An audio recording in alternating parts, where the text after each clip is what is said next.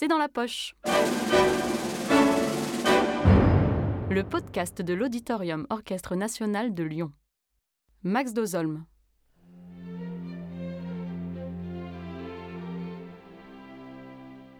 Aujourd'hui au programme, la symphonie pastorale de Ludwig van Beethoven.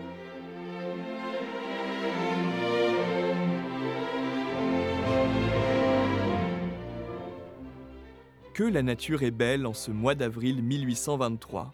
Dans les alentours d'Heiligenstadt, petite ville située au nord de Vienne, où Beethoven s'est installé, le compositeur et son ami Anton Felix Schindler profitent de la douceur des journées pour se promener au bord de l'eau.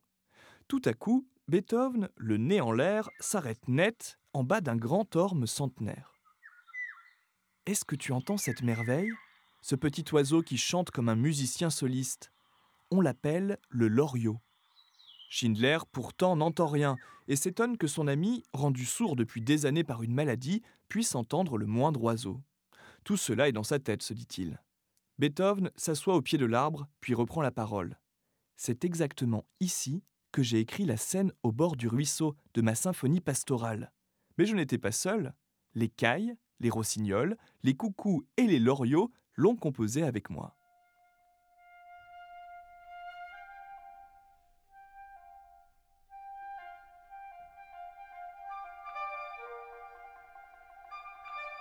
Peu importe que cette jolie histoire racontée par Schindler, le premier biographe de Beethoven, soit vraie ou non.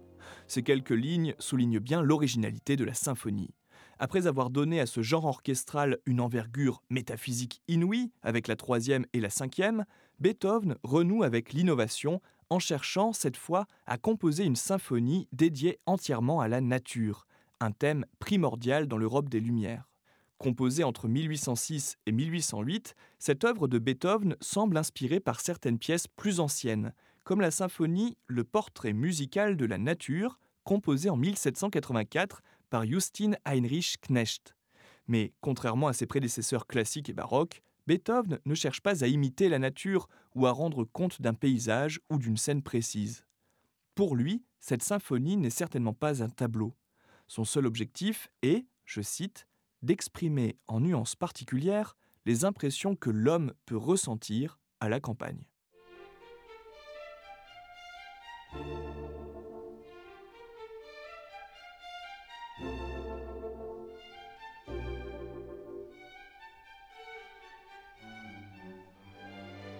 La symphonie pastorale, plutôt expression d'une sensation que peinture, s'ouvre donc sur une impression générale, abstraite, qui laisse beaucoup de place à l'imaginaire.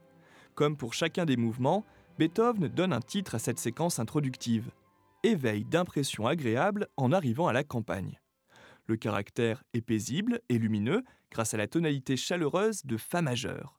Les cordes vont et viennent en large crescendo et décrescendo, c'est une partition vivante, toujours changeante, comme peuvent l'être la lumière et les nuages. Des chants d'oiseaux joués par les bois et les cordes se mêlent aux fanfares des corps de chasse. Plénitude.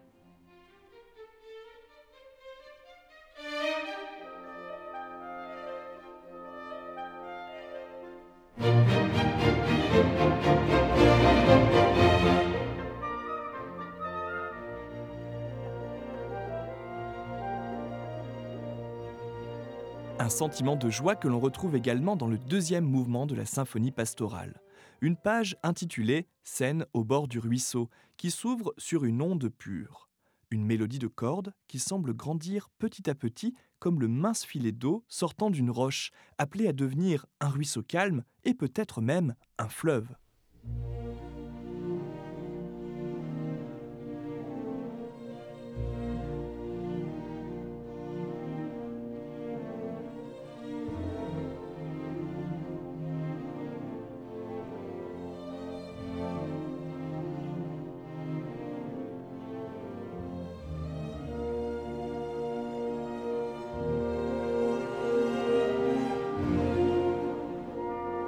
Aucun remous, à peine quelques frémissements joués par les violons dans les aigus.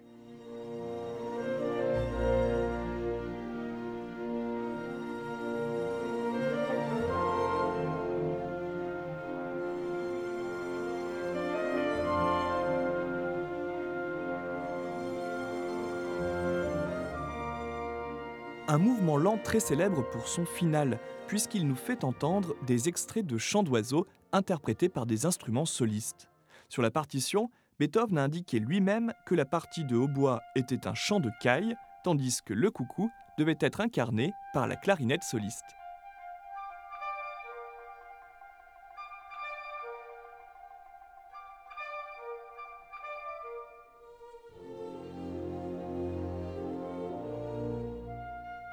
Le ruisseau et ses chants d'oiseaux pittoresques nous conduisent à présent dans un village qui pourrait être celui d'Heiligenstadt. Là-bas, on y surprend une véritable fête paysanne où danseuses et danseurs tournent autour d'un grand feu. Dans cette page, intitulée Réunion joyeuse de gens de la campagne, l'orchestre imite la sonorité d'instruments populaires, comme des ritournelles de flûte ou encore les notes pédales tenues dans le grave des vielles à roues, incarnées par les cordes et les cuivres.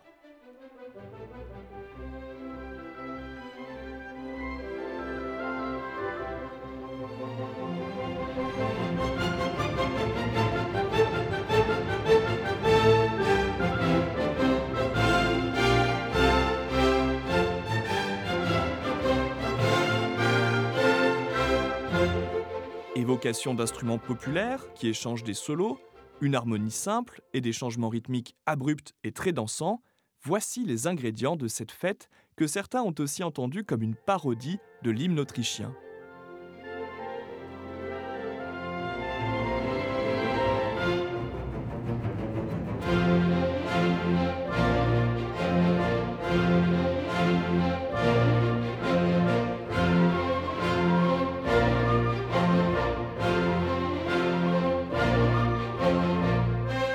La fête bat son plein, le rythme accélère à mesure que les chœurs s'échauffent grâce au vin et à la danse. Pourtant, sans transition, des gouttes d'eau tombent dans les verres. Le ciel s'assombrit. Comme la tonalité, on passe de Fa majeur à Fa mineur. Tout cela n'annonce rien qui vaille.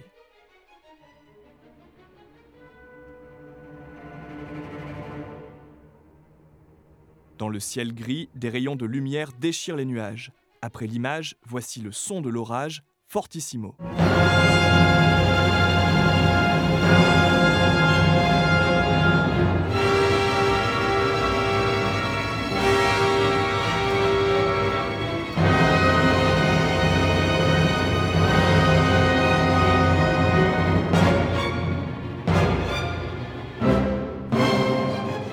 Les trombones et les timbales font leur apparition. Le piccolo zèbre le ciel dans les aigus. Orage, tempête est sans aucun doute le mouvement le plus saisissant et original de toute la sixième symphonie.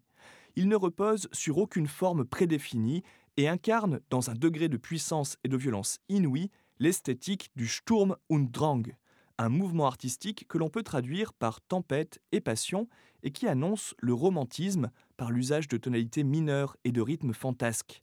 Composée bien plus tard, en 1830, la symphonie fantastique de Berlioz n'a rien à envier à sa grande sœur, la pastorale de Beethoven.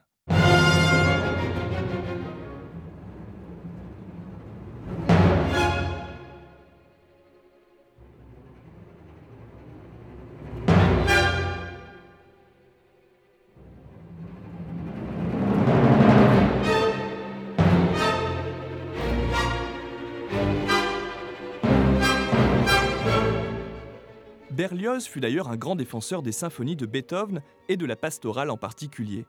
Voici ce qu'il écrit du dernier mouvement, une partition intitulée Sentiment de joie et de reconnaissance après l'orage. La symphonie se termine par l'action de grâce des paysans après le retour du beau temps. Tout alors redevient riant, les pâtres reparaissent, se répondent sur la montagne en rappelant leurs troupeaux dispersés.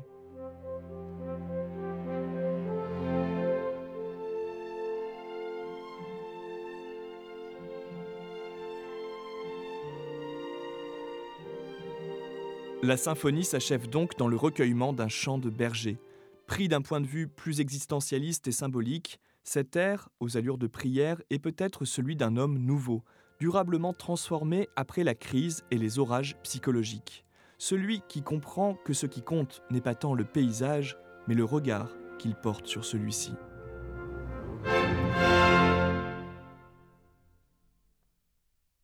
Cet épisode a été produit par l'Auditorium Orchestre National de Lyon. La version de la symphonie pastorale utilisée ici est interprétée par l'Orchestre symphonique de la radio de Vienne, dirigé par Bertrand de Billy. Cette version est à réécouter dans son intégralité sur la plateforme de streaming Vialma. Si vous avez aimé ce podcast, n'hésitez pas à le commenter, le partager et l'ajouter dans vos favoris sur les différentes plateformes de streaming.